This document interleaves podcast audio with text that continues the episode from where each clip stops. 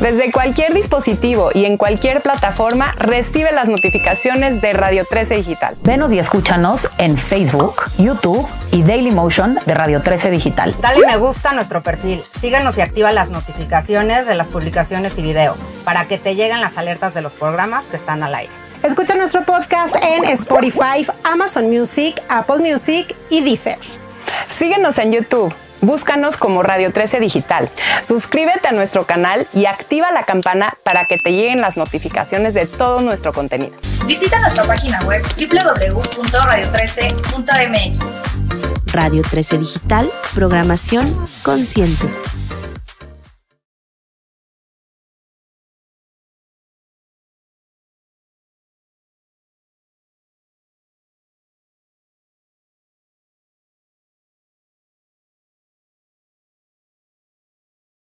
Hola, muy buenas tardes y bienvenidos a una emisión más del programa Realidades. En este momento voy a estar sola porque nuestra querida Loops acaba de ser mamá, así que te mandamos muchos besos, mi Loops, y besos para mi querida Sofi. Y este es un programa, señores, que yo hace mucho tiempo quería hacer. Pero, como siempre dicen, los tiempos son perfectos.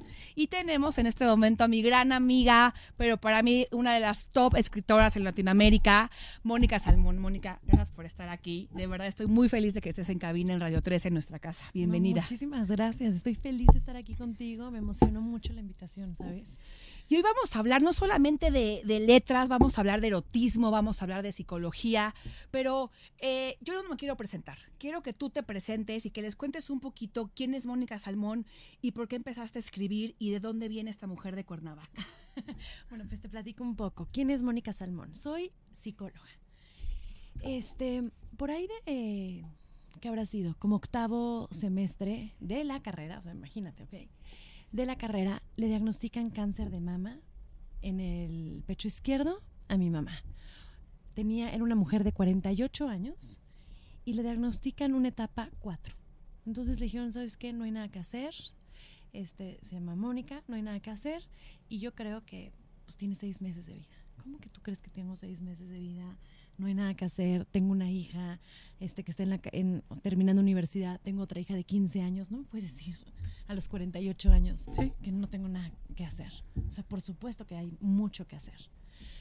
Estamos en el MB Anderson, le dan seis meses de vida y yo empiezo a escribir. Yo ahí, en psicología, ya había hecho una especialidad de tanatología como este diplomado de tanatología. ¿Pues ya te gustaba escribir o apenas empezaste ahí? Ya me gustaba escribir porque desde niña mis diarios siempre los he escrito. Siempre voy al diario, ya sabes, que ponías, hoy hice tal, me gusta fulanito, este, tal. Siempre como que esta costumbre del diario con el candado que lo guardas debajo de la almohada, debajo del colchón, que los escondes. Yo tenía un lugar especial para mis diarios y me, me encanta encontrarme desde muy niña con, con las letras porque me acompañan. O sea, nunca sentí soledad cuando estaba escribiendo. Entonces es, ha sido parte de la historia de mi vida me ha acompañado mis diarios y sobre todo ir viendo cómo me voy sintiendo. Lo curioso es que siempre en mis diarios hablo en tercera persona, o sea, como por si alguien se los encontraba, no era Mónica, era alguien más. Y tenía una firma que era Aspasia, porque me fascinaba Aspasia, entonces era muy literario desde chiquita. Este, ya había hecho tanatología, estoy en la universidad, digo, no puede ser, empezamos a ver qué está pasando eh, y me decían, bueno, pues ahí estás. Y yo decía, mi mamá tiene un diagnóstico de muerte de seis meses de cáncer de mama, pero yo veo una mujer sana, entera, con muchísimas ganas de vivir, de 48 años. No hay manera, o sea, un sí a la vida rotundo. Y mi mamá dijo, voy a luchar. Dame el tratamiento en Anderson que creas y dame esas quimioterapias. Me voy a meter esas quimioterapias y voy a luchar por mi vida porque tengo dos hijas. Chiquitas, claro. Chiquitas y tengo que en ese inter, yo me caso, bueno, ya estaba casada, y tenía ocho meses de casada, empiezo a escribir todo lo que la enfermedad de mi mamá me estaba despertando, qué hacer, qué no hacer.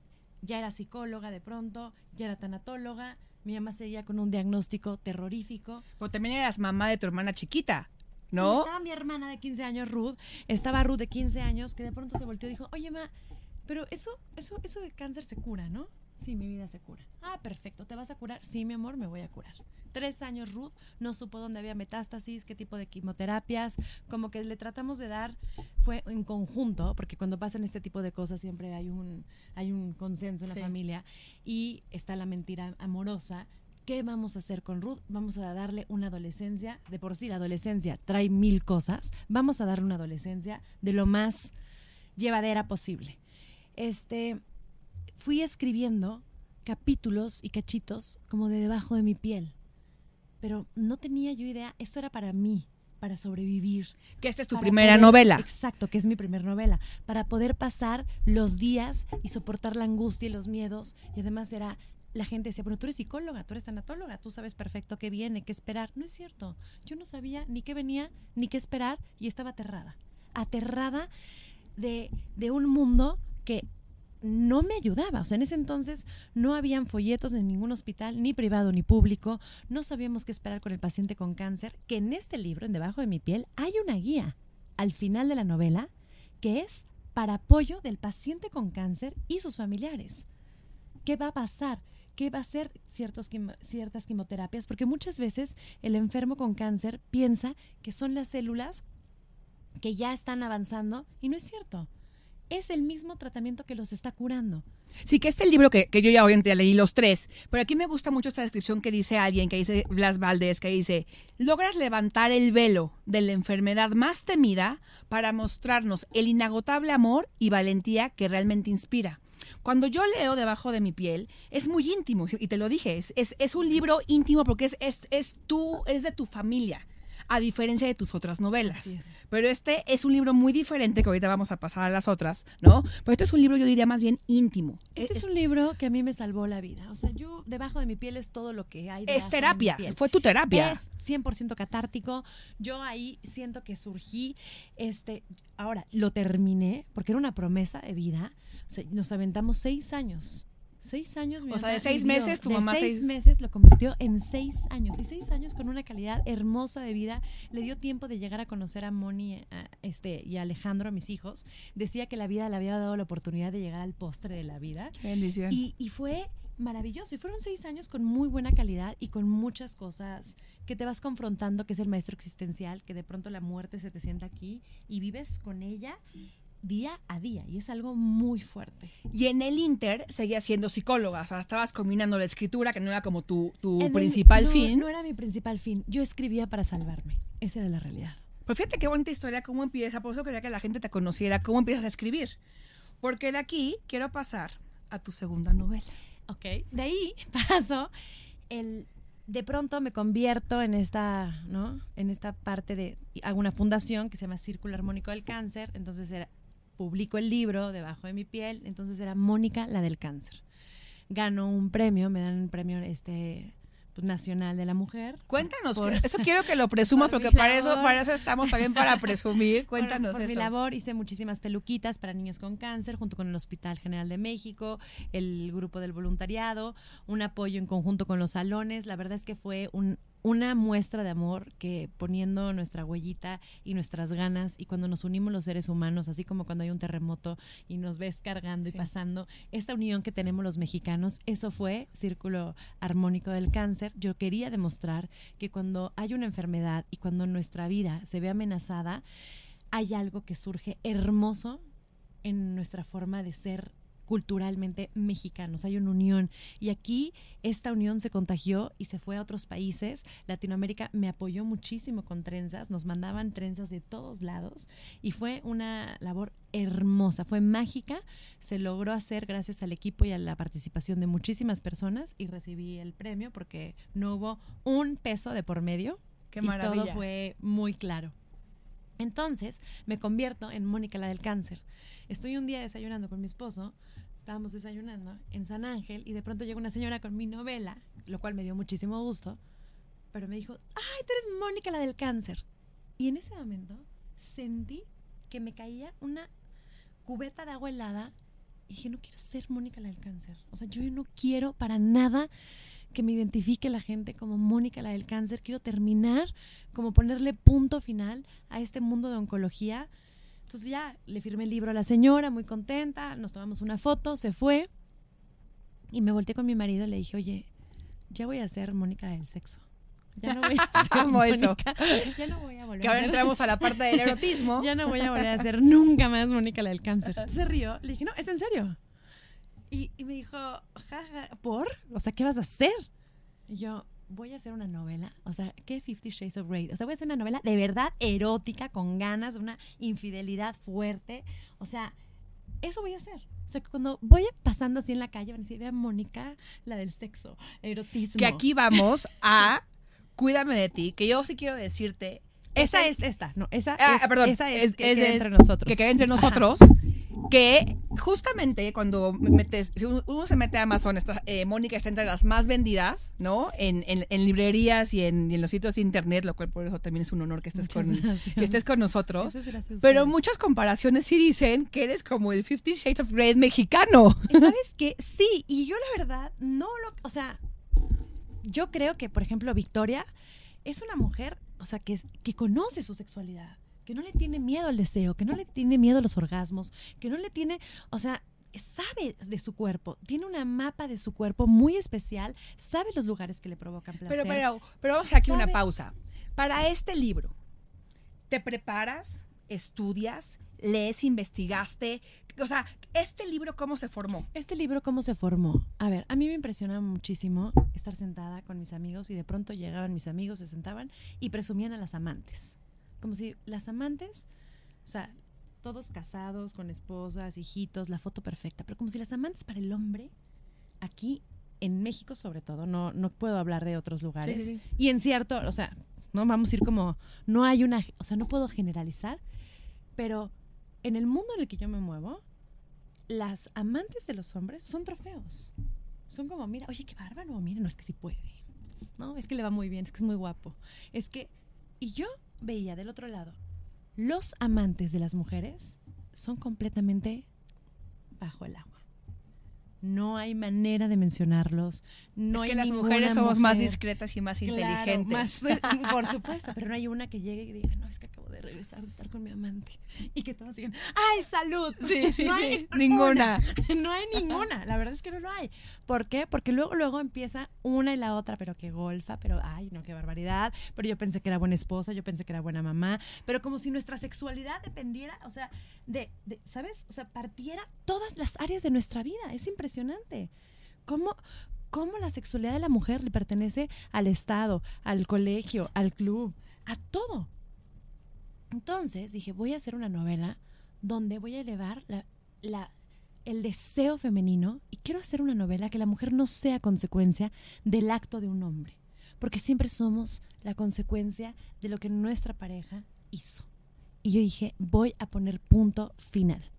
¿Qué pasa? A mi consultorio, yo doy terapia, soy, Sí. tengo, tengo un consultorio donde doy clínica y en mi consultorio, cuando llega una mujer que ha sido infiel, nunca ha llegado y se ha sentado y me ha dicho, es que me encanta. O sea, es que lo gozo, me Tienen gusta. culpa. Estamos Ah, hablando no, de no, no, no, culpabilidad y de justificaciones. de la Inquisición cargando con una culpa y con unos latigazos. Y pero, pero además de la culpa y de los latigazos, es, es que él me trata mal, mi esposo me trata mal. Mi esposo ya me fue infiel mil veces. Y yo por eso actúo, porque soy consecuencia de un esposo que es así y así y así.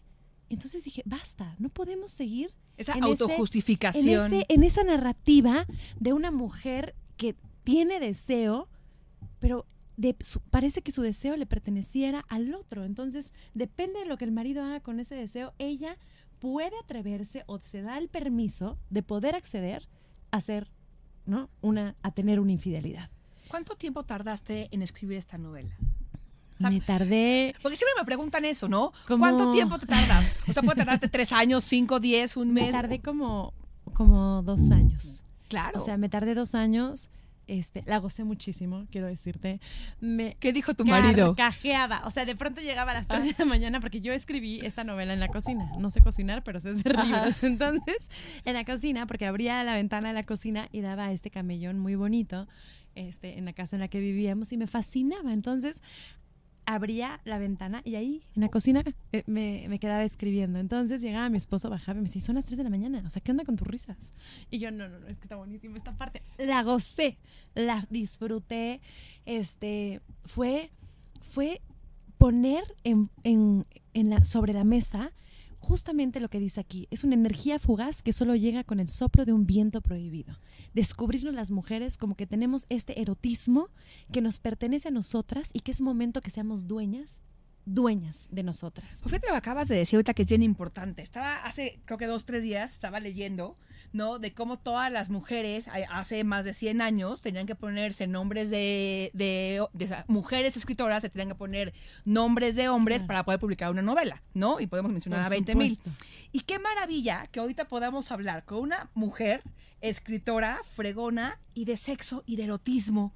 Así, o sea, qué padre evolución. ¿Y qué opinas de eso? Yo creo que es increíble. Yo creo que O sea, la libre este expresión, punto- llegar a este punto, ha sido este, muy difícil. Este, muchísimas personas han hecho, o sea, han tomado ¿no? este, el riesgo, muchas vidas se han ido por llegar a este punto, por llegar donde tú y yo estamos, dos y darnos mujeres, este micrófono. darnos este micrófono, darnos esta voz y poder decir, sí, este, aquí están mis letras eróticas, sí escribo sobre sexo, sí soy No, mujer. y mi nombre es Y Mónica mi nombre Salmón. es Mónica Salmón y no me tengo que poner un, ¿no? un seudónimo. Juan Pérez, ¿no? Ajá, Jorge tal. O Sí. sea, para por- y que se me dé ese permiso para poder escribir de erotismo. Yo espero de verdad que esto continúe, porque de pronto veo esta cultura puritana, ¿no? En Estados Unidos, este, que han como ir como sesgado, algo que a mí me encanta, no sé si viste o lo leíste, está en serie y en libro, el cuento de la criada Ay, maravilloso. de Margaret Así es. que es maravilloso. Sí. Y es, re- o sea, ella no escribió absolutamente nada de lo que no haya pasado ya en nuestra sociedad y en nuestro mundo. Y a mí se me pone la piel chinita de decir, si alguien, estas personas, estos puritanos, estos que se dan como estos golpes de pecho y de moral, de pronto nos empiezan a limitar, podíamos llegar a un, a un lugar así. Entonces, para mí, el de- ser mujer y poder escribir sobre erotismo, creo que es... No, es que es, una- es un un privilegio, es, privilegio, una bendición, o sea, de pronto no nos Sí. damos cuenta la Sí, es un responsabilidad que es. Siempre va a haber una mirada, quiero decirte que se me cerraron las puertas de mi familia. Ah, sí, de Sí, claro. No, o sea, sí, sí hay todavía esta, esta mirada puritana, ¿no? De mis tías mochas, que, o sea, Sí. pero se sabían el capítulo y la página. O sea, se lo sabían Dominaron el libro. Así, no, no, no, en la página tal, no, qué cosa, ¿cómo se atrevió? Yo decía, pero se la sabe mejor que yo, las voy a invitar a mis presentaciones, porque pues muy este, de vela y muy mochas y muy puritanas, pero se sabía la novela a la perfección. ¿Y cómo nos recibió el público a nivel general? A nivel general, ¿sabes qué? Es una novela este, que la recibieron muy bien, o sea, bestseller, ya está en inglés también. Es una novela que está en audiolibro, es una novela que la recibieron muy bien, sobre todo mujeres jóvenes, mujeres empresarias, mujeres que, que están en casa y, tra- y este y trabajando. Y estos hombres, porque hay una mirada de un hombre, que es- hay hombres muy inteligentes, sí los hay. O sea, Sí, hay claro. hombres que de verdad dijeron, qué bueno, que la mujer se libere, que no sea consecuencia de nuestros actos, que las mujeres seamos un, un tú a- o sea, tete a tete, ya sabes, ¿no? Vamos a hablarnos y vamos a mirarnos a los ojos de frente. Y eso nos va a hacer caminar mucho mejor juntos y podemos ser mucho mejor pareja. A tener a alguien que tengo que estar jalando, a alguien que tengo que estar llevando. No, er- es, es ir caminando junto con tu pareja y es maravilloso porque si tú, si vamos a hablar de erotismo y estamos hablando de estar en la cama con alguien, ha de ser horrible, a diferencia de Fifty Shades of Grey, que estés con alguien que no sepa nada Claro. y que no se conozca en todos los sentidos, ¿eh? Sexual, emocional. Estar con una persona que no sabe quién es ella es un infierno. Que viene, y lo hemos hablado en diferentes programas anteriormente, que primero tienes que conocerte a ti para saber qué es lo que quieres y lo que no quieres. Y hablo en todos los sentidos, ¿eh? O sea, lo En que- en, en todos. todos los sentidos. En Y hemos todos. platicado con diferentes especialistas que si no sabemos quiénes somos, no vamos a ver qué queremos o lo que no O que queremos. queremos. Así O es. sea, ¿qué me gusta, qué no me gusta? ¿Qué tipo de relación quiero? O sea, se tienen que conocer, las mujeres se tienen que conocer, se tienen que explorar, se les tiene que quitar el miedo y los prejuicios a Y usar las palabras, porque también, también lo hablábamos ¿eh? En- eh, con una sexóloga que decía, ni siquiera las mujeres hablan de la masturbación. Yo siempre decía, a ver, díganlo, masturbación, Claro. existe la palabra, no está mal dicha, no es ninguna grosería, pero a la gente hasta le da miedo o pena decirlo. Y me ha tocado hasta con mis amigas. ¿En De- sí, claro, en, en Es que pláticas entre mujeres nunca decimos, oye, ¿tú te masturbas? y No. casadas. Y, y que digo, Claro, pero eso es uno de muchos temas que a Claro, la gente que les es- da miedo. es que la sexualidad de la mujer sigue siendo un tabú.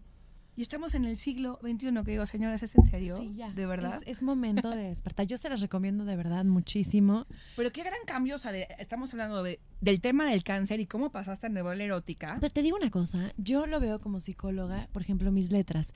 Esta novela que habla sobre cáncer, enfermedad, que no solamente es una novela de drama, sino también habla de acompañamiento, Sí. duelos, supervivencia, unión, familia, este, esta fuerza femenina.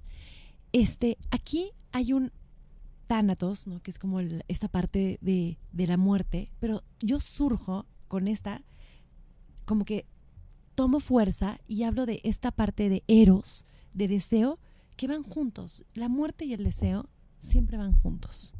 Siempre hay esta, esta fuerza, estos opositores, este yin yang, blanco, negro, muerte, sexo, van juntos. Entonces, tenía yo a fuerza que escribir después de Debajo de mi piel una novela de erotismo, una novela que hiciera que naciera esa, esa parte humana que tenemos, que es el deseo. ¿Y cuánto tiempo pasa, no, entre para llegar a la tercera novela? O sea, Ah, ¿cuánto tiempo pasó? De esta novela, o sea, esta se publicó en el 2017 y esta se publicó en el 2020, como tres años. Como tres como años. que se llaman así de tres años. Y ahorita estoy terminando la otra. O sea, me, me- me aventé de eh, Cuídame de ti y estoy como por terminar la otra. Me tomo como tres años entre libro y libro. Que, que para mí, cuídame de ti, yo me lo devoré. Eh, cuando mi mamá lo compra me dice, llevo dos días y no puedo parar. Me acuerdo que me lo llevé a un viaje y en el avión, o sea, tenía yo tanto sueño, dije, me duermo, no, dije, no tengo que terminarlo. Me lo devoré. Mónica, se los digo en serio, si no lo han, no lo han leído, es una historia verdadera y se lo acabo de preguntar fuera del aire a Mónica. Le dije, es de la vida real, de las historias más fuertes que yo he visto, Sí. que no puedo creer. Y no, no voy a hacer ningún spoiler aquí. Cómprenlo. ¿ok? De verdad tienen que leerlo porque se lo van a, a disfrutar, pero también tiene mucho dolor este libro. O sea, la relación Por entre, supuesto, mamá dolor. e hija tiene mucho dolor. Son hechos reales eh, y es un libro bien fuerte. Es un libro donde siento que en Cuídame de ti puse la mirada donde no la habíamos querido poner. Porque digo se supone querido que tu porque- familia te tiene que cuidar. No, y la figura materna más que nada. No puedes tener una figura materna perversa, destructora, porque entonces hacia dónde vas, hacia dónde te cuidas, hacia dónde te proteges, quién te cuida. Cuando hay un vientre que viene como podrido, ¿no? Y que lo que quiere hacer es daño y destruir a, a los hijos. Y yo agradezco el haberme atrevido porque llegó un punto donde te lo juro, no sé si te pasó como lector, pero muchos lectores me han comentado que se detenían. O sea, tienes que tomar de, de pronto aire Ah, no, sí, a mí también sea, me pasó. Sí, para que, seguir. que tomabas como páginas Sí. y luego volví a leer y decía, no puedo creer No. que esto le haya hecho una mamá a una hija. Y lo volví a leer y decía, no puedo creerlo. Así es, y, y tienes que tomar. Pero dinos un dato real que me contaste fuera de cabina, si se puede, que la protagonista de la señora sigue viva. La señora sigue viva. O sea, la, señora- la gente que lo ha leído, Sí, nos está sigue- sí, escuchando, por supuesto, Nadia la sigue señora protagonista de este libro, que es muy mala, sigue no, no, viva. no, la protagonista no. La, La hija, hija sigue viva. sigue Nadia viva. sigue viva, sí, claro. Nadia sigue viva, que es muy buena y aguantó todo un tormento de la mamá, que fue muy, muy mala. Una mamá dañada, ¿Cuál es tu relación con ella? No hubo Mi algo relación personal? empieza muy curiosa porque yo, fíjate lo que es la vida. Estaba haciendo una novela entre esta y este, perdón, entre esta, de, que, que entre nosotros, de ti, estaba escribiendo una novela sobre el tiempo, haciendo entrevistas para mujeres, este, de, oye, tú que tienes 70, 80 años, este, si pudieras regresar el reloj de la vida y te diera la vida la oportunidad de tener 30, 40 años menos, ¿qué harías y qué no harías? No, bueno. O sea, todas, ¿no? Se iban como hilo de medio y me decían, yo tendría más amantes, viviría más la vida, me comería más postres, no estaría tan a dieta, no me preocuparía por... ton- O sea, viviría, gozaría, me comería el mundo con mayor intensidad. ¿No? Entonces iba haciendo entrevistas y en una de esas entrevistas, que se me acabaron las señoras mayores, que entrevisté a mamás, tías de mis amigas, abuelas, llegué con Nadia en el colegio de mis hijos. Sí, así empieza la historia. con la psicóloga, que es Sofía, ¿no? Entonces, ella, Sofía, buscaba en Cuídame de ti escribir una novela erótica. Yo la realidad lo que quería era buscar una novela del tiempo. Yo ya tenía una novela erótica, entonces yo ya sabía de la fuerza que se requiere y la energía libidinal que tienes que tener para ser escritora erótica. O sea, yo ya tenía la novela. Tanto me impresionó y me, me impuso la señora, una señora sumamente elegante, que le dije que era autora de Debajo de mi piel. No me atreví a decirle que era autora de que quede entre nosotros. Por eso el libro da ese giro, porque ya no es un libro erótico, dio ese giro para la Claro, o sea, es que no me atreví a decirle que yo era este, escritora porque yo decía, no, está súper fuerte. O sea, si lee que quede entre nosotros, va a decir, esta Mónica, qué bárbara, qué escribe. Entonces, y que mejor que se quede con la idea de que quede este, debajo de mi piel. Cuando fui escuchando la vida, que es brutal, es fuertísima, porque a ella la sexualidad la libera y la condena. Es una sexualidad que yo antes nunca había visto, ni había escuchado. Pero esa sexualidad tan libre de orgías, threesomes y, y cómo estos acuerdos que tiene con su pareja, porque tiene unos acuerdos con Marco impresionantes, que mucha gente decía, no es que eso no es amor. No, amor es libertad. Amor es elegirse, estar un siempre uno con el otro. Y se eligieron por toda la vida. O sea, se eligieron constantemente y creyeron. También Cuídame de ti es una historia de amor de verdad. De una pareja no convencional. De una pareja que en nuestra forma social nos hace ruido. Pero es una historia de amor. Es Sí. una historia de una figura masculina completamente rescatadora. Digo que el amor, como siempre, tiene diferentes aristas, ¿no? Claro. Dependiendo, que hay muchos diferentes tipos de amor y, y cómo lo ves. Y, y es, pero ese amor para ella, e- esa figura de esa pareja, a ella, a Nadia, la rescató. De una madre perversa, de un pasado que la aniquilaba, de una historia donde la juzgaban porque era la mujer divorciada libanesa, porque de pronto era, claro, ella se divorció, entonces la sociedad juzga esta mirada que se le da de miedo y de terror a la divorciada, que hoy por hoy sigue estando. A mí me impresionó en la FIL que estábamos en Guadalajara y de pronto me dijeron que en el club de Guadalajara, no me acuerdo el country club, que si, es- si eres divorciada, te sacan. Es que sigue existiendo es lo que platicábamos. Es que sigue existiendo eso. O sea, y las mismas esposas, claro, pues ya se divorció, imagínate qué peligro para nuestros maridos. Bueno, a ¿De mí me siguen hablan? diciendo que mi felicidad no está completa porque no tengo hijos. Entonces no soy una mujer completa Entonces porque no, quiero mujer- hijos. Es impresionante. Le digo, ah, o entonces sea, ya nunca voy a ser feliz porque no tengo hijos y no quiero hijos. Pero bueno, ese es, ese es, ese es el tema de otro programa. el- exacto. Pero es, o sea, juzgamos, Sí, sí, sí. tenemos una mirada muy cruel ante la mujer en todos los aspectos. Y esas son mis novelas. Mis novelas, de verdad, es que tienen una fuerza femenina muy grande donde impulso constantemente a la mujer. Y ahorita que sigue, estás escribiendo. Sí, estoy escribiendo. a ver, danos un poquito. A ver, adelántanos un poquito. Estoy escribiendo, estoy escribiendo algo. Te voy a decir una cosa. Los buenos comentarios también aterran como los malos comentarios. Yo la verdad trato de no leer este porque te afectan. A mí en lo personal sí me afectan. Y en Cuídame de ti fueron comentarios tan buenos que me afectaron. ¿En qué sentido? Me congelaron la pluma. O sea, ¿te da miedo que el próximo libro no sea tan exitoso como el último? Me dio, ya no. Dije, en el momento que yo esté pendiente del comentario y de eh, llenar las expectativas de mi lector, pues en ese momento me tengo que retirar, porque entonces ya no estoy siendo escritora. O sea, ya estoy haciendo algo para el otro. Ok. Entonces, estas tres novelas han sido auténticas y les ha ido tan bien porque han sido honestas. No, y cada una tiene su historia y su momento y por algo nacieron ahí, ahí, O sea, en esa cada pluma. Una tiene, exacto. Cada una tiene una historia, cada una tiene un momento, cada una es auténtica, son únicas, son diferentes.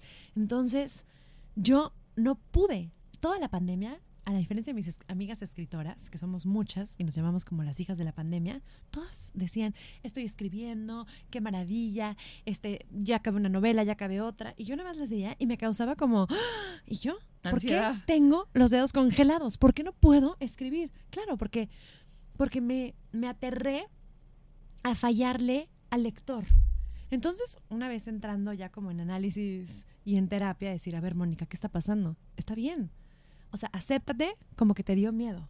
O sea, acéptate que esos comentarios tan positivos y la novela fue tan fuerte que te dio miedo no cumplir la expectativa. Pero yo no escribo para cumplir la expectativa del lector. Entonces ahí, cuando pude entender eso, yo escribo, tengo que escribir con cosas que a mí me hagan vibrar que a mí me hagan sentir, que a mí, para mí sean un reto. Entonces ahí entré a la novela que estoy haciendo. ¿De qué? ¿Nos puedes Claro, adelantar? habla del desamor Ah. y está muy bonita porque estoy haciendo a una sola voz toda una lista de qué pasa y eso es, es para hombres y para mujeres. O sea, esto no, cuest- no, no, no, no es en cuestión de un género. Hablo del desamor que surge en la psique cuando el ser humano está en desamor. Wow. Ahí, ahí, ese, ese es un diálogo. ¿Qué nos sucede como seres humanos cuando estamos en desamor? ¿Qué diálogo? ¿Cómo platicamos con nosotros mismos? ¿Qué nos contamos? ¿Cómo hacemos el reclamo ante la pareja? Porque en el desamor siempre tiene que haber, o sea, disminuir al otro, bajarlo, culparlo. ¿Para qué? Para que nosotros nos podamos sentir como mucho más libres y más este, fuertes. Entonces es, yo, yo no me puedo contar una historia de desamor para alejarme de alguien diciendo, ese ser humano es maravilloso. No me puedo, porque si yo veo al otro como algo maravilloso, es imposible. Que siempre decimos, es que era pésimo y es que era un grosero, y Claro, entonces no quería a mis amigas ni a mis patán. papás, y era un patán y me acuerdo cuando no, y, y nos vendemos la idea de... Claro. Sí. Un patán, mujeriego, coqueto, infiel. Porque si no, ¿cómo lo superas? Claro, entonces sí, si no, no hay, no hay forma de superarlo. Nos tenemos que contar ese diálogo. Pero no estaba después- tan guapo, ¿eh? Y no Ah, tenía tan claro, buen y estaba cuerpo. panzón, sí. y, y siempre, y, y así, y vas, y vas como contándote este diálogo en la regadera, no sé, o sea, ¿no? Digo, todos hemos tenido un desamor en algún momento de la vida, este, y, y- en la regadera te, te vas ah, peleando, ¿no? Entonces, este diálogo interno, y eso es lo que estoy escribiendo, y me ha costado muchísimo trabajo, porque estoy metiendo toda, debajo del diálogo, que se llama Ofelia, la protagonista, estoy metiendo psicología existencial. Wow. Entonces es, ¿qué nos pasa? O sea, todo lo que nos sucede como seres humanos, ¿no? Que de pronto somos celosos, este, inseguros, o agresivos, o amorosos. Pero qué o- maravilla que tienes este soporte de tus estudios y tú como psicólogo y terapeuta que puedes combinar la literatura con los con la psicología y tú tienes también una, un, un soporte que Un eso también eso está, también está increíble. ¿Sabes qué me, qué me pasó? Tuve muchos pacientes este, en la cuarentena, eso sí, tuve mucha este, práctica clínica, y las parejas que llegaban a buscarme era, es que nos estamos divorciando. Es que ya en la cuarentena decidimos que nos vamos a divorciar, pero vamos a tomar terapia. Es que estoy ya a punto de decirle a mi marido que ya se vaya. Es que ya no quiero volver a ver a la mamá de mis hijos. O sea, como que este virus los hizo caer en conciencia de dónde estoy parado ahorita en el mundo. ¿Qué estoy, ¿Cuál es mi papel en el mundo? ¿Y con quién me estoy compartiendo mi tiempo a mi alrededor? Y justamente la cantidad de pacientes que llegaban a solicitarme era por desamor. Entonces hice un post en Instagram y en mis redes y, y les puse, voy a hablar de desamor. Mándenme sus historias de desamor. Está padre. Y me mandaron historias de desamor y me encantaron. Y, y al principio comenzó esta novela haciendo, dije, voy a hacer 13 capítulos, o sea, 13 cuentos de desamor de, de diferentes mujeres. Pero al cuarto quinto me di cuenta que todos tenemos el mismo desamor. Que una, no- una, una novela, dos, tres, diez capítulos, 15 de desamor, nos lleva al mismo sentimiento. Nos lleva por la misma travesía, caminamos por estos caminos llenos de vidrios de tal Oye, ¿a ti forma. no te ha dolido el corazón? Porque mucha gente cuando, eso me gustaría tocarlo, que a mí sí me ha dolido el corazón. Cuando dices literal que te duele, Aquí el pecho así clavado. es que me Claro, duele el Por corazón. supuesto, es el corazón. Por favor, coméntenos ahorita, porque a quien sí literal ha dolido el corazón, yo sí lo he pasado. ¿A ti te ha dolido? Pero por supuesto, he sentido que me han roto el corazón así de, de siento aquí como que se me clavó algo, como si estuviera algo aquí clavado. Pero también no es que el desamor no solamente es para, eh, hablando de pareja, sino también creo que el desamor, lo he vivido en los últimos meses, puede ser también de familia, de amigos, de negocios. el desamor claro, se vive de diferentes aspectos. Porque el amor, también el amor está en otros lados. El amor está también en, tu- en Por tus mejores amigas o amigos, o en el amigo que te decepcionó, o, en tu familia, o en... duda. Y, hay- y hay quien te puede romper el corazón a pedazos y puede ser una amiga. ¿En el libro vas a hablar del desamor solamente de pareja o vas a incluir... del desamor porque estoy hablando nada más del de pareja y estoy incluyendo de pronto una tercera voz que es una historia donde ella, o sea, de hecho la veo en teatro, ¿sabes? O sea, yo nunca he escrito teatro. Como Cuídame de ti lo veo en película, en, o sea, Sí. se tiene que hacer una película, se tiene que hacer una serie porque me la imagino Yo en la sí la pantalla. veo en Netflix cañón, Pero ¿eh? yo también, o sea, yo no, o sea, si ustedes conocen a alguien de Netflix, ahí me avisan porque no tengo, de verdad, o sea, la veo, yo la escribía y decía, esto es un, esto es cine, esto lo veo en una pantalla grande, lo veo en escenas, lo veo en película, lo veo en serie. Esta la veo en teatro, Ok. la veo en teatro y veo, le puedo reconocer ya a Ofelia viendo el fuego en una, este, en una fogata, sentada en este como sillón de piel, con un camisón, donde la puedas ver este transparente, ¿no? Como blanco, donde se ve el- la silueta del cuerpo. llena de sudor, de lágrimas, en un diálogo con ella misma impresionante. Así la veo. Y que nos lleve al- a esta parte, esta, a este núcleo, este, esta celulita que se que es la primera que se despierta en el desamor, ¿no? De, este proceso que cuando nos vamos a alejar de una pareja, ¿qué nos lleva? ¿Qué nos sucede? ¿Qué nos pasa? ¿Y cómo nos encontramos en ese inter? Porque hay personas que sí han podido lograr darle la página y hay otras que no pueden darle la página, o sea, voltear la página. Y gente que lleva literal, yo conozco a alguien que es, es papá, papá de unos amigos muy cercanos. Literal, la señora lleva 30 años divorciada, 30 años divorciada, y ella dice que sigue estando casada y es el amor de su vida y no hecho, pero vive en una depresión muy fuerte. Y el señor ya tiene su segunda esposa, formó otra familia, hijos. pero hace casi más de 30, 35 años. Y la señora sí vive en depresión, no superó al marido. No, no lo superó. O sea que se me hace una tristeza cómo desperdició 40 años de su vida. No logró pasar esa página. No pasó, y cuando nunca. no pasas esa página, dejas, no, ya no vuelves a vivir. Y dice que su quedas- núcleo es por Dios y que lo casó por la iglesia y que nadie los separa. ¿Cómo alguien puede estar así 40 años? Porque realmente desperdició su vida. 100%. Qué doloroso, qué triste historia. O sea, se me hace algo muy triste. Y yo sí siento que los desamores, o sea, sirven, pero hay que darles prisa. O sea, hay que darles la vuelta. Sí, sí, tampoco se O sea, queden sí, ahí. hay que darles para que lleguen otros nuevos. ¿Estás de acuerdo? 100%. Oye, personalmente, ¿cómo estás? Digo, tu marido, tus hijos, ¿cómo te sientes ahorita? Ahorita estoy en una etapa muy este, de aprendizaje. Pues ya tengo una hija de 18 años. Este, terminó prepa. Se va a vivir fuera de México y eso me encanta, pero a la vez. pues, Claro. ¿No? Este, surge esta inquietud como mamá. Tengo un hijo de 15 que estás en la adolescencia, está, ¿no? Los terribles 15 en la adolescencia. Y, y pues yo me siento hoy muy, la verdad, muy afortunada, muy plena de poder este, hacer lo que más me apasiona, que lo que más me apasiona es escribir y dar consulta, o sea, dar terapia me, me encanta. Y para la gente, por ejemplo, que nos está escuchando, y nos escucha, por ejemplo, muchas niñas de, de- todas las edades, señoras, hombres, que de pronto yo ahorita, por ejemplo, estoy empezando a escribir una columna, ¿no? Que a ver cómo nos va, ya te, te la pasaré para que me Sí, des tu opinión. Eh, pero a la gente que nos da miedo de escribir y que quiere escribir, ¿qué les dirías de tips? Yo les diría, una, que, que se tienen que quitar el miedo. O sea, el, este miedo a la página en blanco, todos lo- en algún momento lo hemos sentido. O sea, lo acabo de decir. O sea, todos lo hemos sentido. Yo no sé, o sea, yo no, yo no, yo no sé quién sería Mónica cuando me dijiste quién es Mónica. Yo no sé quién sería Mónica si Mónica no, no pudiera escribir. O sea, porque para mí es una forma de, de, de llegar a mí. O sea, yo me encuentro y yo llego a mí y yo me comunico a través de mis letras. Este, yo creo que los tips que les daría, pues ir a talleres de literatura, hay talleres de escritura con, tengo mucho, o sea, si quieren, pregúntenme en mis redes, o sea, es Mónica Salmón guion bajo, y yo les puedo dar muchísimos tips de gente que quiera publicar, Sí. desde a gente que quiera escribir para que vayan a talleres y empiecen a hacer su novela y se les quite el miedo. Es que nos es el pueden dar un que gran regalo. miedo, ¿eh? que nos pueden dar un gran regalo, ¿sabes? O sea, de pronto hay obras que son, o sea, un placer leerlas. O sea, imagínate si tú hubieras tenido miedo con la enfermedad de tu mamá y lo hubieras manejado de otra manera, no estaría este libro ni la segunda, ni la tercera novela, ni la cuarta, ni, espero que vengan 10 más. Pero si hubieras tenido miedo, no estaríamos No, no aquí estaríamos sentadas. aquí sentadas. Y te digo una cosa, yo me acuerdo cuando salió debajo de mi piel, en la escuela de mis hijos, o sea, tengo mamás que todavía se acuerdan. O sea, tiramos muy poquitos. O sea, al principio creo que tiramos como mil, dos mil libros.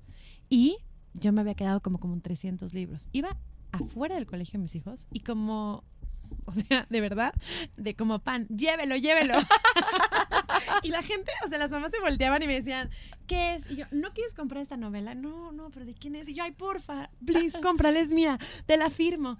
Ay, o sea, la gente, o sea, Ay, había mamás que de plano les daba pena decirme no gracias, porque ya cuando les dices es mi novela y Sí. dicen no, no la quiero comprar, pues eso es como medio grosero, pero había, o sea, entonces ya ah, me las compraban por compromiso unas. Ay, bueno, es que mañana no traigo, pero mañana yo, mañana aquí te veo.